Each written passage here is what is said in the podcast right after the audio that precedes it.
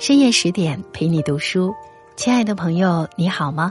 我是主播戴戴，欢迎收听十点读书。今天和各位分享的文章来自作者白宁，这是关于郁达夫和王映霞的一段感情。文章的名字是《曾因酒醉鞭名马，生怕情多累美人》。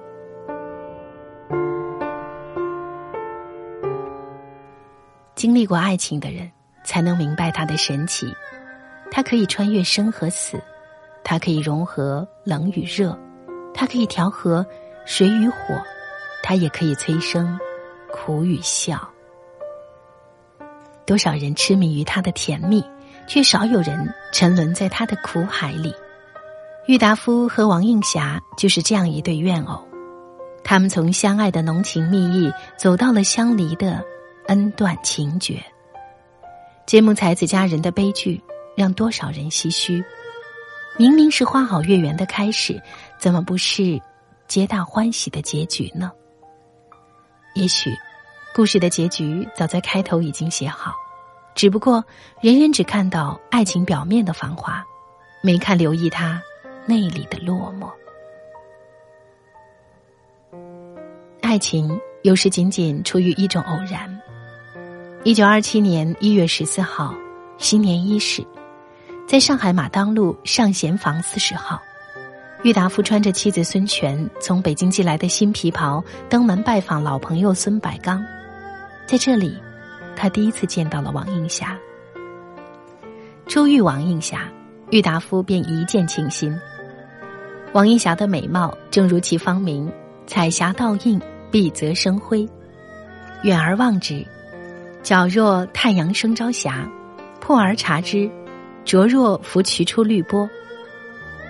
郁达夫最先于杭州第一美女王映霞的美貌，而王映霞何尝不仰慕郁达夫的才情？王映霞早在学生时代就读过郁达夫的作品，她记得小说《沉沦》里那个有万千哀怨横亘在心中的男子，那个被世界抛弃的淋雨者。初次见面。眼前这位真实的作家，让他有一种恍若隔世的感觉。这个戴着眼镜、文质彬彬的男子，就是那个创造社的大作家王映霞。在当天的日记中这样写道：“他身材并不高大，乍一看有一些潇洒的风度，一件灰色布面的羊皮袍子，衬上一双白色袜子和黑直贡呢鞋子。”从留得较长而略向后倒的头发看上去，大约总也因过分的忙碌而好久未剪了。他前额开阔，配上一副小眼镜，颧骨以下显得格外的瘦削。两人心里都有一些遗憾。还居明珠双垂泪，恨不相逢未嫁时。王映霞已经订了婚约，郁达夫自己也有家室。故事也许就要完结，此情只能化作追忆。但是郁达夫始终忘不了那个明眸如水的姑娘。他在日记中写道：“我的心被映霞搅乱了，南风大，天气却温和，月明风暖，我真想煞了映霞。不知他是否也在想我？此事当接力进行，求得和他做一个永久的朋友。”不见又相思，见了还依旧。最终，他们按捺不住内心狂热的相思，再次相见了。王映霞是个聪明的女子，她提出了婚嫁条件，必须明媒正娶。她要的不仅是属于他们二人的完整世界，更是一种体面的、受尊重的生活。对于这样的条件，郁达夫满口答应，他承诺不会辜负她，会让她成为他的妻。人生自是有情痴，两人抛掷了现实的阻隔，开始了轰轰烈烈的恋爱。郁达夫给王映霞写了很多的情诗，其中有一首广为传颂：“朝来风色暗高楼，斜倚名山是白头。好事只愁天妒我，为君先买五湖州。”他写了一封长信给王映霞。希望他可以保存作为他们二人第一次郊游的纪念。两月以来，我把什么都忘掉，为了你，我情愿把家庭、名誉、地位，甚至生命也可以丢弃。我的爱你总算是切而且治疗。我几次对你说，我从来没有这样的爱过人。我的爱是无条件的，是可以牺牲一切的，是如猛火电光，非烧尽己身不可的。内心既感到了这样热烈的爱。你试想想，看外面可不可以和你同路人一样，常不相见的？相对于郁达夫的炙热，王映霞却一度有过退却和犹豫。他们的爱情不被朋友看好，也不被双方父母接受。他迟迟未能和妻子离婚，却又舍不下她。王映霞的态度开始摇摆。尤其是他们的交往成了当时的舆论焦点，他烦不胜烦，也无力应付，于是开始拒绝了郁达夫的约会。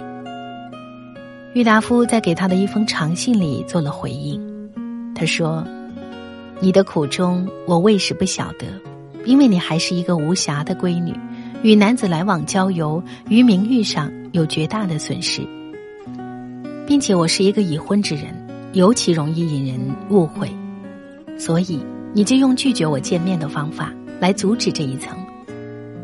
第二，你年纪还轻，将来总是要结婚的，所以你所希望于我的，就是我赶快把我的身子弄得清清爽爽，可以正式的和你举行婚礼。由这两层原因来看，可以知道你所重视的是名誉，其次是结婚，又其次才是两人中间的爱情。王映霞的闪躲给了郁达夫沉重的打击，他有过一段荒唐的时光，终日酗酒，不问世事，但他并未放弃最后的努力。他提起笔，再次写信给王映霞：“你情愿做一个家庭的奴隶吗？你还是情愿做一个自由的女王？你的生活尽可以独立，你的自由绝不可以就这样轻轻的抛弃。”这封信对王映霞的触动很大，爱情的甜蜜，恋人的蛊惑，她是抵挡不了的。如果爱情有颜色，这一段人尽皆知的爱情传奇是什么颜色呢？它有浪漫的红色，有明快的黄色，有甜蜜的粉色，却也有沉郁的灰色。相爱的两个人都不可避免的要承担爱情的责任。而郁达夫任性的像个孩子，跑着去追断了线的风筝，常常迷了路，找不到回家的方向。在郁达夫眼中，爱情超然于万物之上，几指素笺，红笺小字，说尽无尽情意。他的笔承载了他的情。对于发妻孙权，郁达夫也是爱过的吧？他曾形容他金钗裙布。貌颇不扬，染土属风流，亦有可取之处。可见，他对孙权也是心存爱意的。他的爱固然热烈，却不忠贞。郁达夫对女性美的标准有三条：一是外貌，二是品德，三是才华。孙权虽说他是受了父母之命、媒妁之言才娶之为妻的。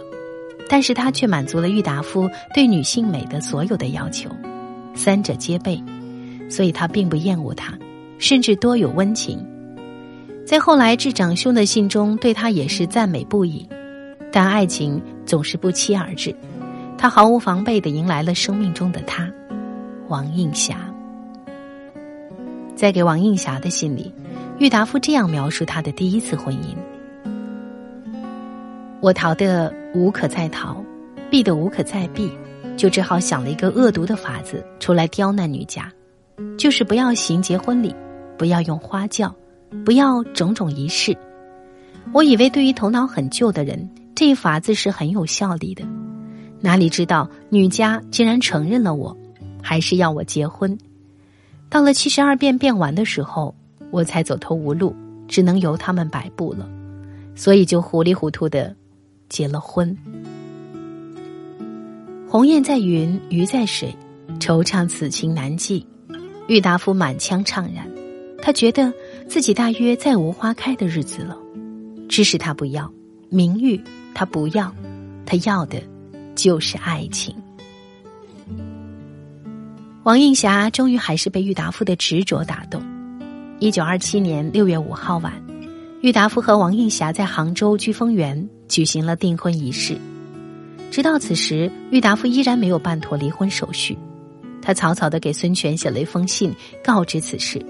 孙权虽然伤心，却也无可奈何。今年夏天，郁达夫和王映霞在上海租房安家。一九二八年春天，两个人在西子湖畔举行了婚礼，将他们的婚姻关系公之于世。他们就这样从爱情踏入了婚姻。大文豪柳亚子特意的赠诗郁达夫。称两人是“富春江上神仙侣”，茅檐低小溪上青青草，醉里吴音相媚，他们的生活一片静好。在王映霞的帮助下，郁达夫出版了自己的作品集《寒灰集》。在集子的序言里，郁达夫说是王映霞爱的火焰，复燃了他这对已经行将熄灭的寒灰。是的。他从沉沦里的那个高木的二十一岁、死灰的二十一岁的行尸走肉，变成如今幸福的模样。得成比目和此死，只羡鸳鸯不羡仙。郁达夫有一篇小说叫《池桂花》，故事就发生在王映霞的家乡杭州。池桂花开的晚，香味才更加浓郁。郁达夫以此来比喻爱情，因为开得迟，所以日子也经得久。然而，再浓郁的桂花香，也抵不过日子一日复一日的吹打。这对神仙眷侣的感情有了裂痕。两人移居新加坡之后，波折不断。一九四零年五月，已与郁达夫离婚的王映霞准备离开新加坡回国。这时的王映霞经历了感情波折，性格和观念有了极大的转变。从他晚年一篇名为《郁达夫与我的婚变经过》的文章就可以看出，他对郁达夫不够满意。他说：“我想要的是一个安安定定的家，而郁达夫是只能跟他做朋友，不能做夫妻。所以同郁达夫最大的分别就是我同他性格不同。那中间的辛酸我尝够了，我可以用全生命、全人格来担保，我的一生是绝不发生。”那第二次痛苦了。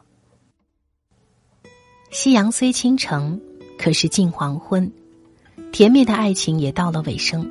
王映霞曾以为，他和郁达夫抬头对望的目光里，只隔着一层窗纸，其实他们之间还隔着千山万水。或许男人永远不懂女人。郁达夫虽然深爱王映霞，但是却并不了解她。他在不少诗作中。都把王映霞比作苏东坡的侍妾朝云，他以为这是秀恩爱，却不知道这对王映霞来说是无法言说的伤。不幸，婚姻伤害的并不仅仅是双方当事人，留给孩子的阴影更是一生都不会抹去。郁达夫和王映霞的儿子郁飞从小随父母在新加坡读书，是子女中同父母相处最久的。也比较了解父母的婚姻生活。一九九二年，玉飞接受了媒体采访，当被问及自己眼中的父亲是什么样的人时，他诚恳的说出了自己的感受：“我的父亲是一位拥有明显优点，也有明显缺点的人。他很爱国家，对朋友也很热心，但是做人处事过于冲动。”以致家庭与生活都搞得很不愉快。他不是什么圣人，只是一名文人。不要美化他，也不要把他丑化。情感的创伤给郁达夫留下了深刻的影响。外表上可能细微，内心却有一场海啸。王映霞走后，郁达夫再次沉沦。他写信给他：“愁听灯前儿背语，阿娘真个。”几时归？然而这次，王映霞没有回头。或许她是害怕了，那种麻木的、冷漠的婚姻状态，那种苦涩的心情，都让她心有余悸。离开郁达夫之后，王映霞等到了另一段感情。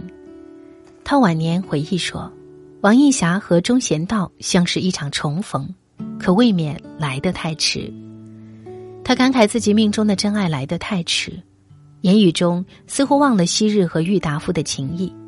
他开始了自己的新生活，而郁达夫却在一九四五年惨遭杀害，享年四十九岁。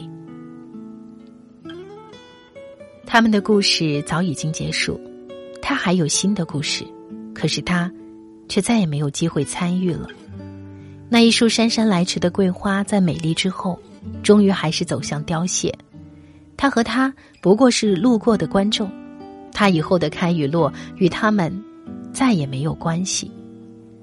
王映霞晚年回忆：如果没有前一个郁达夫，也许没有人知道我的名字，没有人。会对我的生活感兴趣。如果没有后一个他钟贤道，我的后半生也许仍然漂泊不定。历史长河的流逝，躺平了我心头的爱和恨，留下的只是深深的怀念。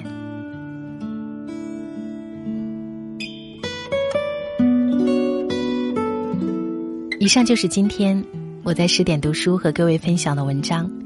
如果你喜欢这篇文章，别忘了为他留言点赞。如果你喜欢我的朗读，欢迎你随时到我的个人微信公众平台“带你朗读”找到我。带是不可取代的带。感谢收听今天的节目，更多美文请关注十点读书公众号。下次再会。想